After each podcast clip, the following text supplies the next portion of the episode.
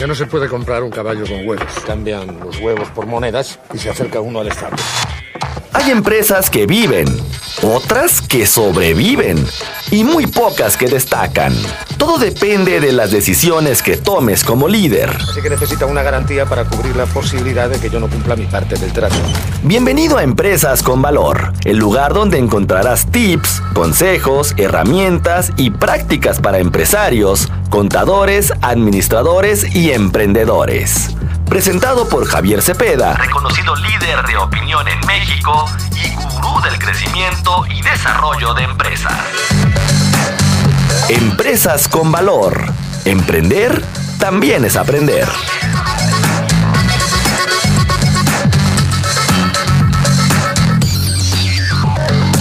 Hay problema. No hay problema. ¿Cuál es el problema? Está con nosotros el ingeniero Javier Cepeda, consejero empresarial. ¿Cómo está, ingeniero? Me da mucho gusto saludarle y darle la bienvenida a este espacio. Muy buenas tardes. Hola, Mercedes. Muy buenas tardes. Qué gusto saludarlos a todos los que nos escuchan. Muchas gracias nuevamente por la invitación. Pues un mes, digamos que movidito, ¿no? Porque las empresas tienen que entregar aguinaldos, cajas de ahorros, pero también tienen que hacer su propio cierre anual para, pues, estar bien, como dicen por ahí, con Dios y con el diablo, ¿no?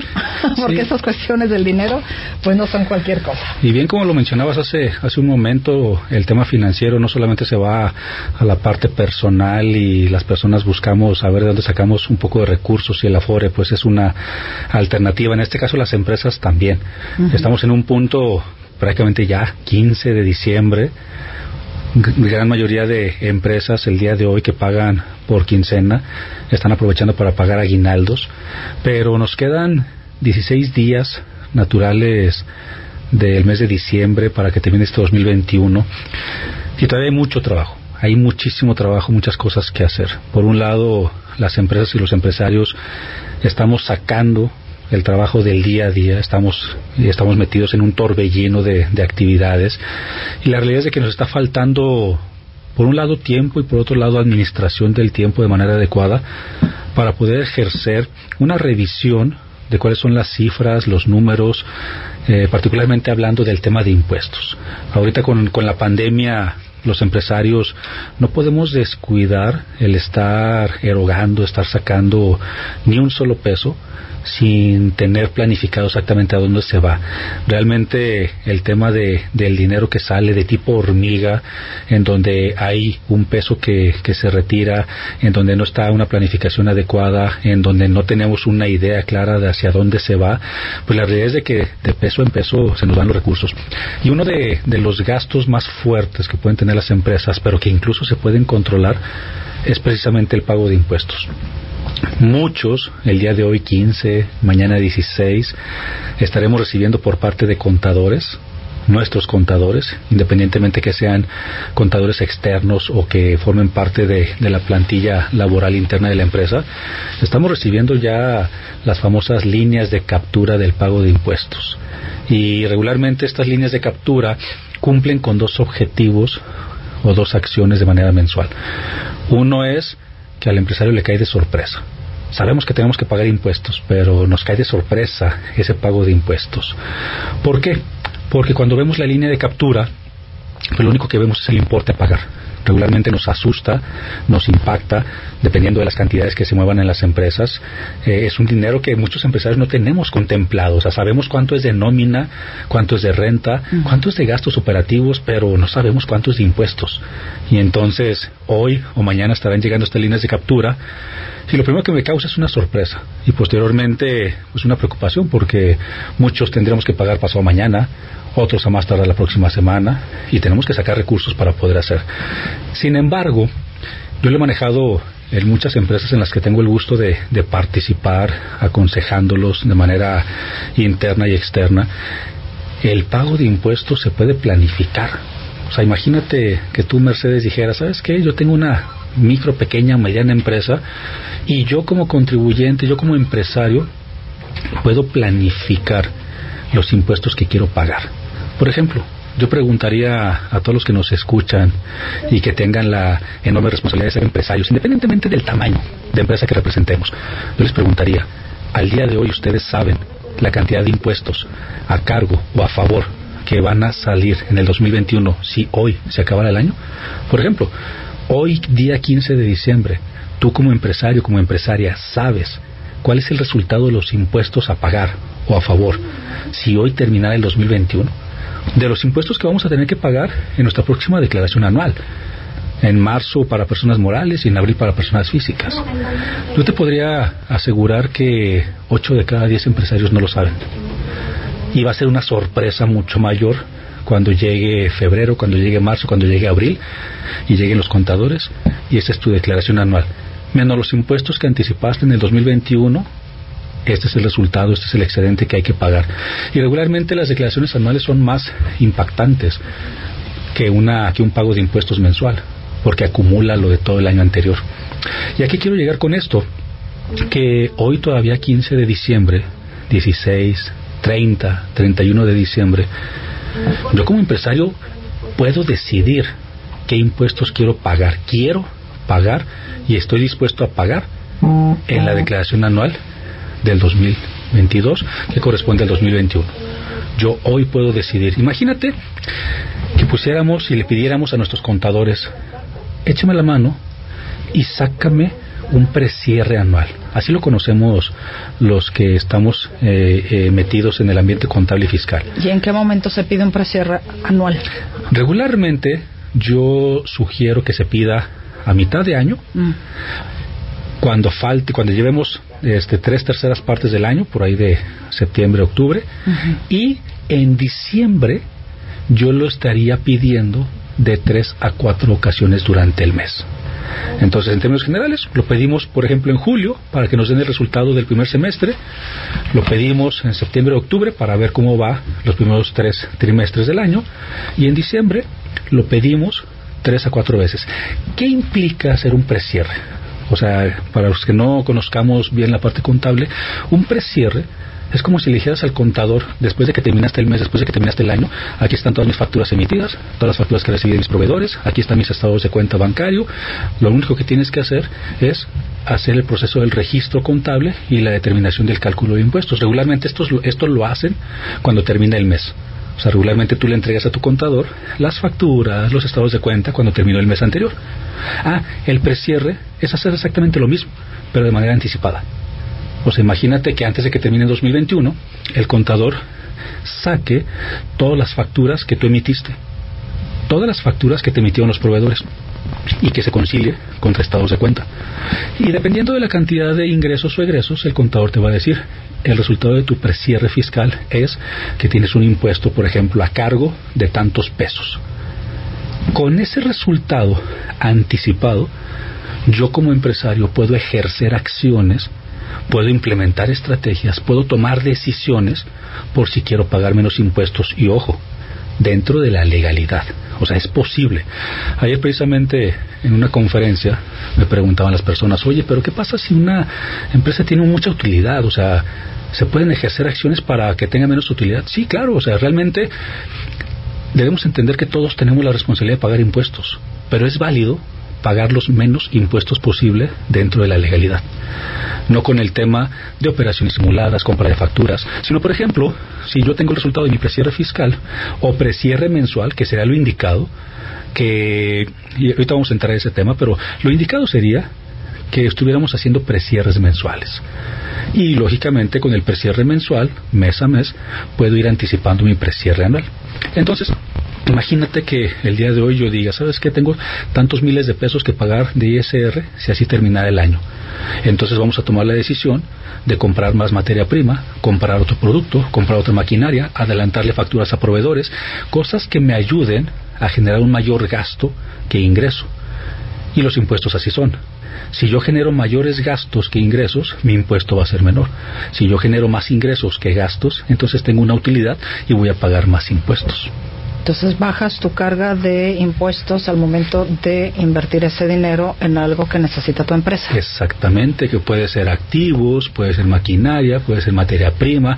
Incluso hay quienes, este, con quienes hemos llegado a, definir estrategias fiscales. A lo mejor me va a salir un poquito del contexto, pero tú sabías que, por ejemplo, eh, la marca, el logotipo de tu empresa, con una debida este, planeación y ejecución, puedes obtener beneficios fiscales. Por ejemplo, imagínate que en la empresa tengamos una cartera de 5.000 clientes que en mi caso yo, por ejemplo, tengo una cartera de 14.000 clientes.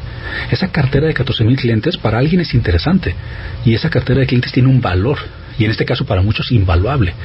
Yo puedo generar una estrategia fiscal para generar beneficios fiscales a través, por ejemplo, de esa cartera de clientes, a través de patentes, a través de muchas cosas. Regularmente en México estamos tan mal acostumbrados que buscamos las estrategias fiscales más oscuras. Hay quienes nos vamos y nos arriesgamos a la compra de facturas y yo he dado muchos temas de operaciones simuladas y cuál es el, el aspecto que el SAT vigila para determinar no quién vendió la factura, sino quién la compró y sobre esos contribuyentes es sobre quién se va.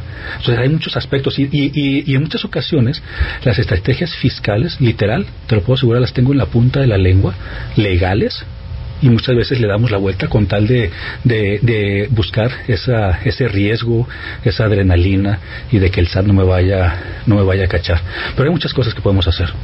O sea, no hay necesidad de ser, como se dice, trinqueteros. Realmente no. O sea, este, habemos de todo en la viña del Señor. O sea, yo tengo la, la, la oportunidad y la dicha de compartir con miles de contadores en todo el país a través de los cursos, conferencias, seminarios. Pues imagínate haber impartido cerca de 4.000 eventos en todo el país a lo largo de 15 años de carrera profesional, en donde tengo la responsabilidad de prepararme mucho más que un contador para poderlo capacitar. Claro.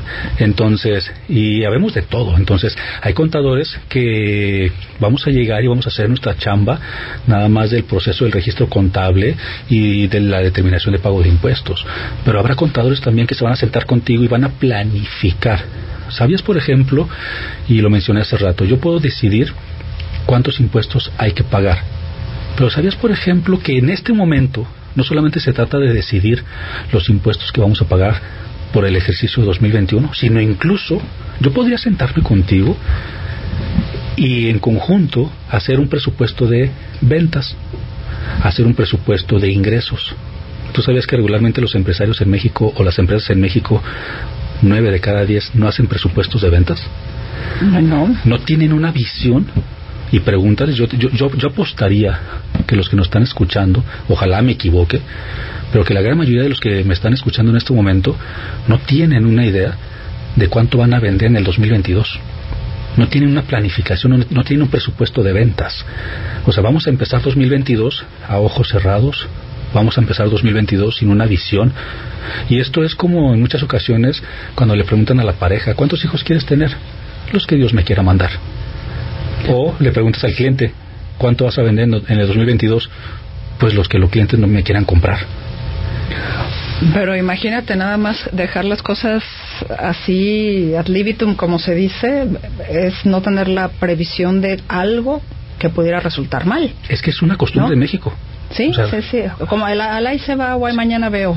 Realmente es eh, incomprensible y es muy difícil de creer, pero yo que tengo la fortuna de conocer a cientos o miles de empresas, es una costumbre, costumbre en México. Vamos a seguir platicando del tema que es el del cierre anual precisamente. Nos acompaña el ingeniero Javier Cepeda, él es consejero empresarial. Y recibimos, por supuesto, su comunicación, sus dudas. ¿Tiene usted alguna pregunta en relación a cómo hacer este cierre de su empresa? Bueno, pues aquí está el ingeniero para poderle dar también una asesoría en este espacio hoy, la empresa de hoy. Los teléfonos 33 38 13 15 15 y 33 38 13 14 21. El WhatsApp y el Telegram también a sus órdenes en el 33 22 23 27 38.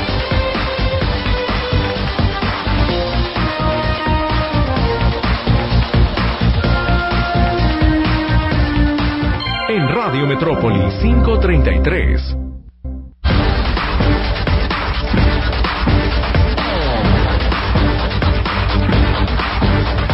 Continuamos en esta charla con el ingeniero Javier Cepeda, él es consultor empresarial y el tema de hoy es precisamente el del cierre anual. Creo, eh, ingeniero, que comenzó dándonos a conocer precisamente cómo eh, se debe hacer un cierre anual, teniendo pues eh, eh, ahora sí que el as bajo la manga, que es el tema de poder saber cuáles son los impuestos que vamos a pagar. Pero sin embargo, y como también lo especificaba usted, es muy factible que muchas empresas en este momento no sepan qué es lo que van a pagar. Esto que nos dijo de cómo podemos ir previendo desde mitades del año, pues ahora sí, que les quede para el siguiente año para quien no lo hizo, ¿no? Porque ahorita quizás a muchos los está agarrando, como se dice, con los dedos en la puerta. ¿Sabes cuál es el tema? Este, presunción aparte.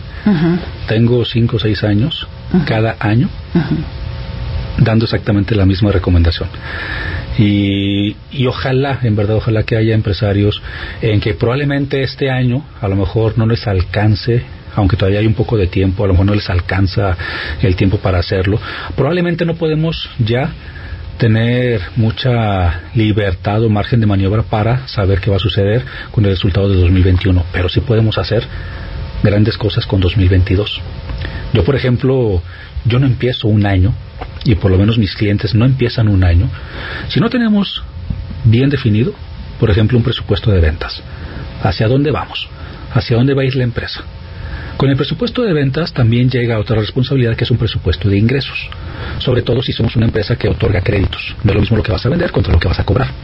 Con el presupuesto de ingresos ya teniendo claro cuál es el máximo que vas a recibir de ingresos en el año por los 12 meses, bajado a 6 meses, bajado a 3 meses y de manera mensual, lo más importante sería hacer un presupuesto de gastos. ¿Por qué en ese orden? Yo no puedo hacer un presupuesto de gastos tomándolo como referencia el primer objetivo, cuando en dado caso mi presupuesto de ingresos va a ser inferior que mi presupuesto de gastos. Y malamente debería ajustar mi presupuesto de ingresos. Oye Javier, de gastos voy a tener 10 pesos, pero de ingresos 8. ¿Qué te parece si ajustamos el de ingresos para creer que vamos a tener 11 pesos de ingresos? Eso sería una falsedad porque el gasto literal no lo vas a poder mover o sea, si te comprometes a una renta, a una nómina, a un gasto operativo, muy probablemente no vas a poder mover ese gasto. O sea, va a quedar fijo. Por eso se considera que tenemos gastos fijos y gastos variables. Pero en el caso de los ingresos es muy variable. O sea, si no tienes un objetivo claro, no tienes una campaña, una estrategia, para generar prospectos, cotizaciones, seguimientos, ventas, etcétera, etcétera, solamente estarías falseando la información del presupuesto de ingresos. Entonces, va en ese orden. Presupuesto de ventas, ¿cuál es el objetivo comercial? Presupuesto de ingresos, ¿cuánto necesitamos para poder mantenernos? Y el presupuesto de gastos, que tiene que ir en función del presupuesto de ingresos. En el caso del presupuesto de gastos, yo recomendaría tres cosas. Revisemos específicamente, punto número uno, ¿cuáles son esos gastos estrictamente indispensables que se tienen que quedar, que no puedo desprenderme de ellos. Punto número dos, ¿cuáles son esos gastos estrictamente necesarios, pero que quizás pueden esperar? ¿Y cuáles son esos gastos estrictamente innecesarios que los tengo que retirar? Se viene un año complejo, 2022, y creo que lo estamos viendo con el término del 2021. Hay una inflación histórica que muy probablemente llegue a cerca de los 8 puntos porcentuales para el cierre del 2021. Hay un incremento del salario mínimo de más del 22% que podría parecer un espejismo de salvación, pero ese incremento del 22% del salario mínimo no lo va a pagar el patrón, no lo va a asumir el gasto el patrón, tampoco el trabajador.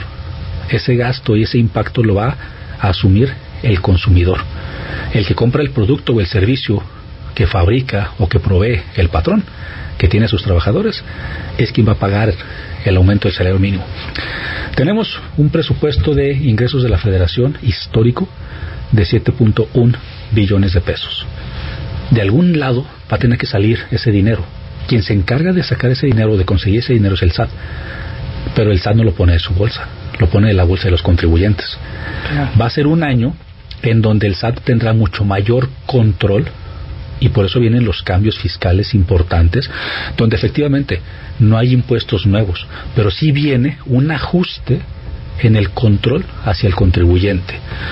Viene un nuevo régimen de simplificación de confianza, en donde este nuevo régimen, a mí lo que me dice es que el SAT busca que no solamente unos cuantos contribuyentes contribuyan, sino que la gran mayoría de contribuyentes contribuyan aunque sea con poco en el caso del ISR. Y una inmejorable oportunidad del SAT para poder generar poquitos ingresos de la mayor parte de los contribuyentes. Esto como parte de las reformas fiscales, ¿no? Exactamente. del próximo año. Exactamente. Otro cambio fiscal que todas las empresas ya deberían estar considerando hoy es que la facturación electrónica sufre algunas modificaciones. Y probablemente, si no estamos enterados, lleguemos el día 2 o 3 de enero a trabajar otra vez a nuestras oficinas, ya con un nuevo año, esperando la rosca de Reyes, y de repente el sistema no factura y te marca error porque no tomaste las precauciones en diciembre del 2021 de los cambios y los ajustes a la facturación electrónica que afecta a quien emite una factura electrónica, a quien la recibe y a quien la contabiliza. Ah, qué bueno que lo dice, ingeniero. ¿Qué hay que hacer entonces desde ahorita? Desde ahorita de entrada, y todo va en función de las principales recomendaciones que yo he hecho en los últimos meses. Todos tenemos que mantener una actualización continua. ¿Y la actualización continua a qué se refiere? Para un mismo tema puede haber n cantidad de cambios. Por ejemplo,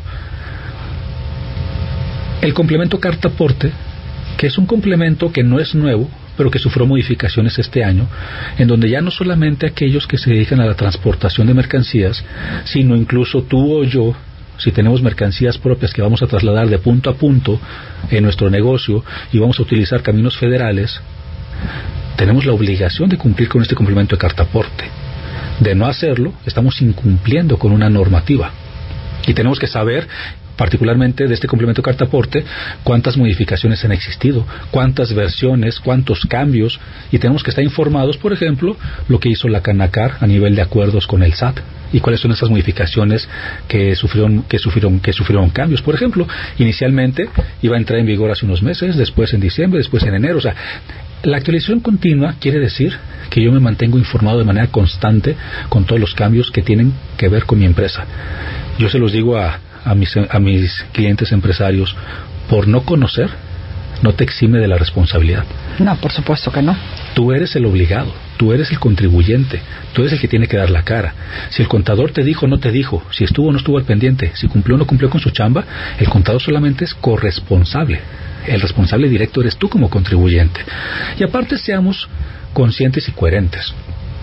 Al final del camino, regularmente quien se queda en las empresas es el empresario. Yo puedo prescindir de los servicios del contador, del administrador. Personas vamos y venimos de las empresas, no somos indispensables. Regularmente el que se queda es el empresario. Y cuando se va, por ejemplo, una persona, llamémosle con perfil importante en la empresa, ¿qué sucede? Regularmente las empresas empiezan a caer. ¿Por qué? Porque solamente el que se fue sabía cómo hacer las cosas. A pesar de que era mi responsabilidad también conocerlo. Entonces es ahí cuando los las empresas empiezan a caer. A ver, un, este se me hace un punto muy interesante. El dueño de una empresa ciertamente no es todólogo, por eso también tendrá gente con perfiles muy específicos para las diferentes áreas que tiene su empresa, ¿cierto? Cierto. Porque no lo, no, no lo puede hacer todo. No lo puede hacer todo. Pero sí que puede hacer entonces. Ok, no lo puede hacer todo y estoy de acuerdo contigo. Pero como empresario, tiene por lo menos que tener la capacidad de entender todo. Por ejemplo, a lo mejor yo como empresario no me voy a poner a capturar una póliza ni a contabilizar. Pero yo como empresario sí tengo la responsabilidad, y así lo tengo que decir, responsabilidad y obligación de que si mi contador llega conmigo con un estado financiero, yo tengo la responsabilidad de saber leerlo e interpretarlo. No puedo quedarme con el hecho de lo que me digan. E insisto, no soy un todólogo, pero si yo decidí ser empresario, debo de entender que tengo que conocer todas las áreas de mi empresa. Efectivamente, me voy a rodear de personas importantes con conocimiento, con experiencia y profesionales. Pero yo como empresario no puedo asumir la irresponsabilidad de que mi desconocimiento me exima de las obligaciones que tengo que cumplir. Y que por eso luego vienen las sorpresas también de los fraudes, desfalcos o cosas así, ¿no? Exactamente. como dicen, al ojo del amo engorda el caballo. Es que por otro lado también eh, debemos ser conscientes de que en México es muy normal que nos llamemos empresarios cuando muchos de nosotros somos autoempleados. La enorme diferencia entre un autoempleado y un empresario es que el autoempleado hace todo en la empresa. Yo como empresario soy el que compra, el que vende, el que atiende, el que factura, el que entrega, el que revisa, el que paga nóminas, el que paga impuestos. Ese es el autoempleado que se denomina empresario. El empresario es aquel que tiene una visión que se empieza a preparar, a autocapacitar, que se empieza a rodear de personas clave para el desarrollo y crecimiento de sus empresas, pero sobre todo con una visión de negocios. Vamos a seguir con el tema, será ya la parte final porque el tiempo va corriendo rápido. Regresamos después de la pausa comercial, los teléfonos en cabina 33 38 13 15 15, 33 38 13 14 21, WhatsApp y Telegram 33 22 23 27 38. Estamos platicando con el ingeniero Javier Cepeda sobre el cierre anual. Vamos a la pausa y volvemos.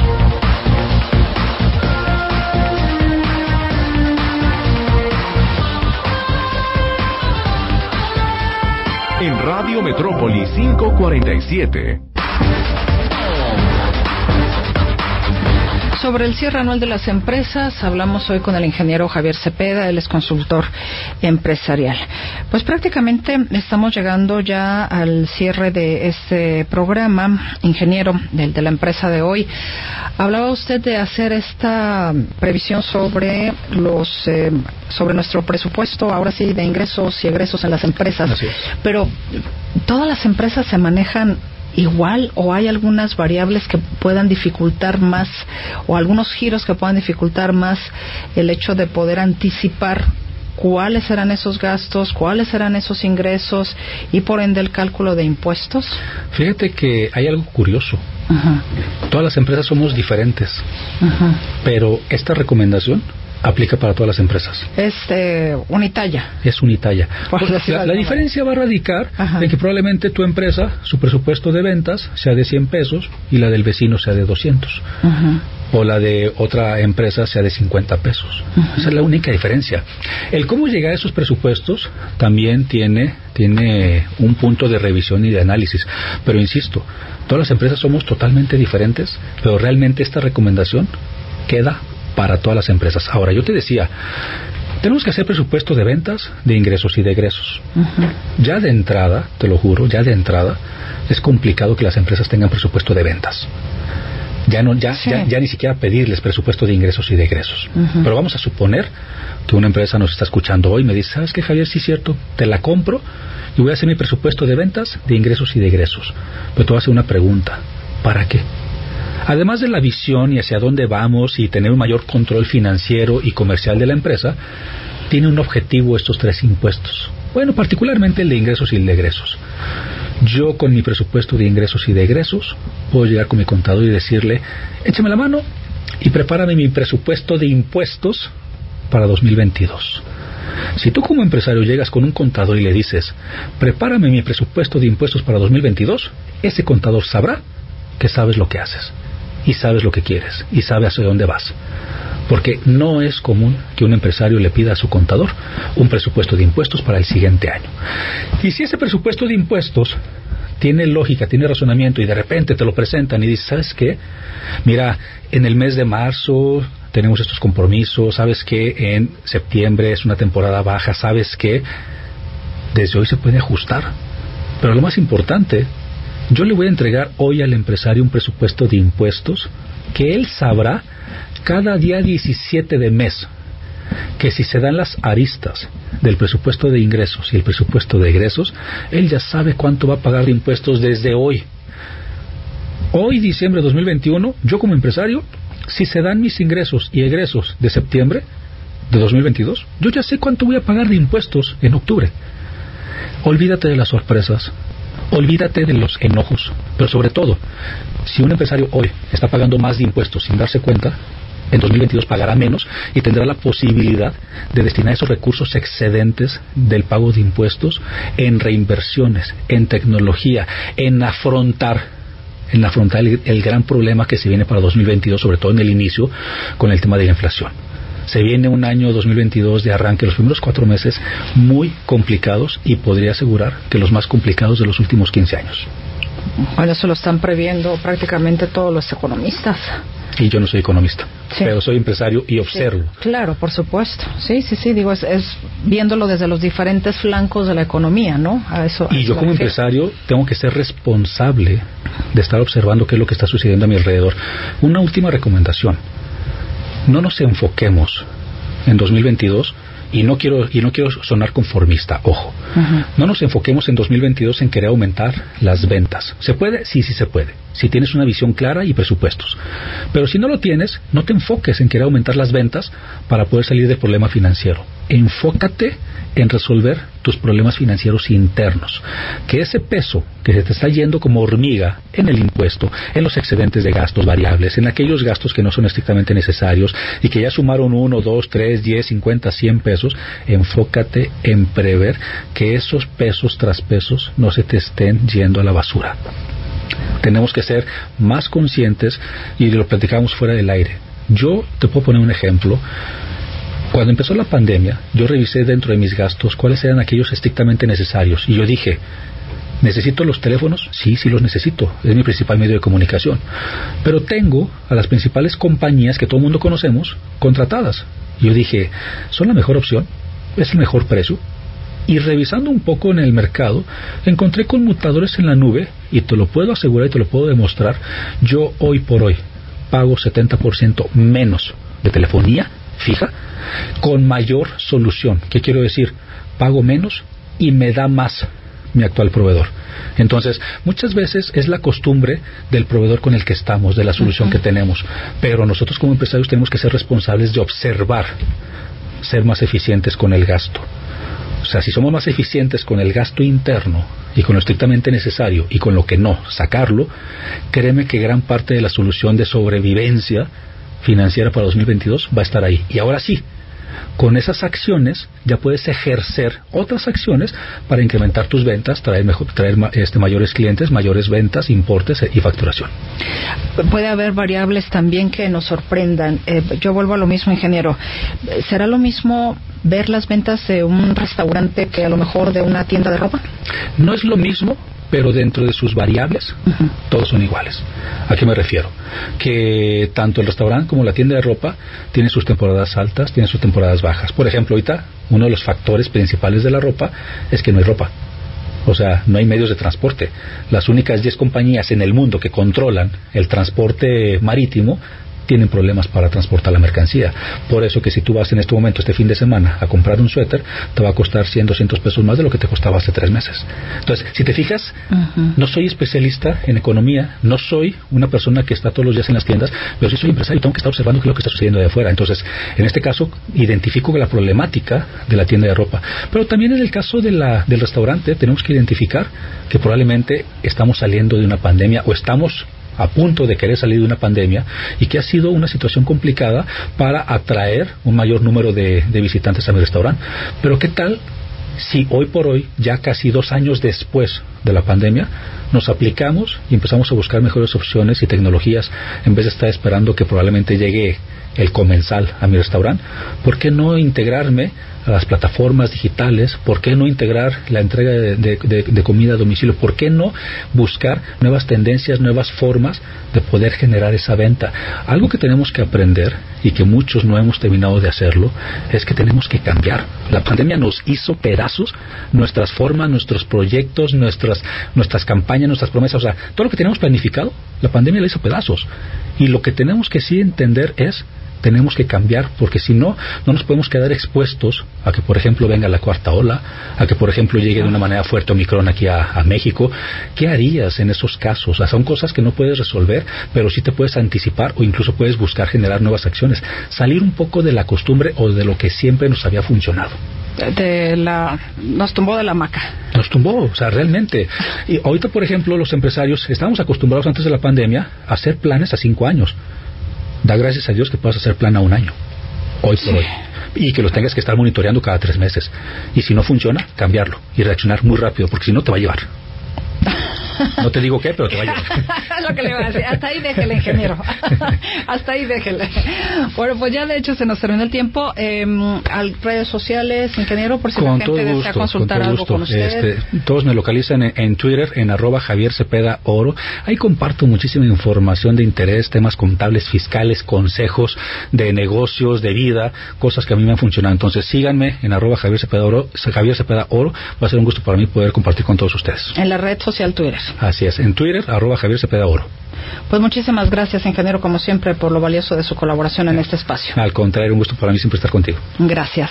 Y gracias a usted por el favor de su atención, de su compañía. Y le deseamos un muy buen jueves a quienes nos escuchen en la retransmisión a las 4 de la mañana, que se levantan tempranito a despertar al gallo.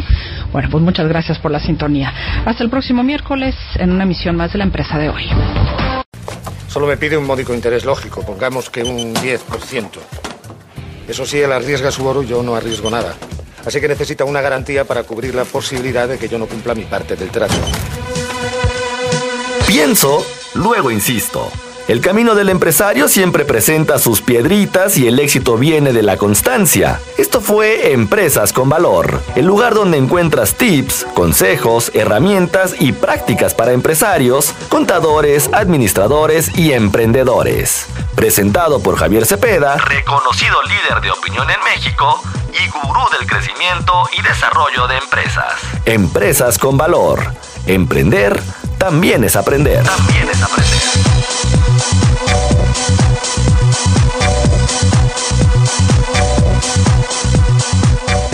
Embargo, sin embargo, si devolvemos una moneda, nos quedarán nueve. Nueve a cada uno.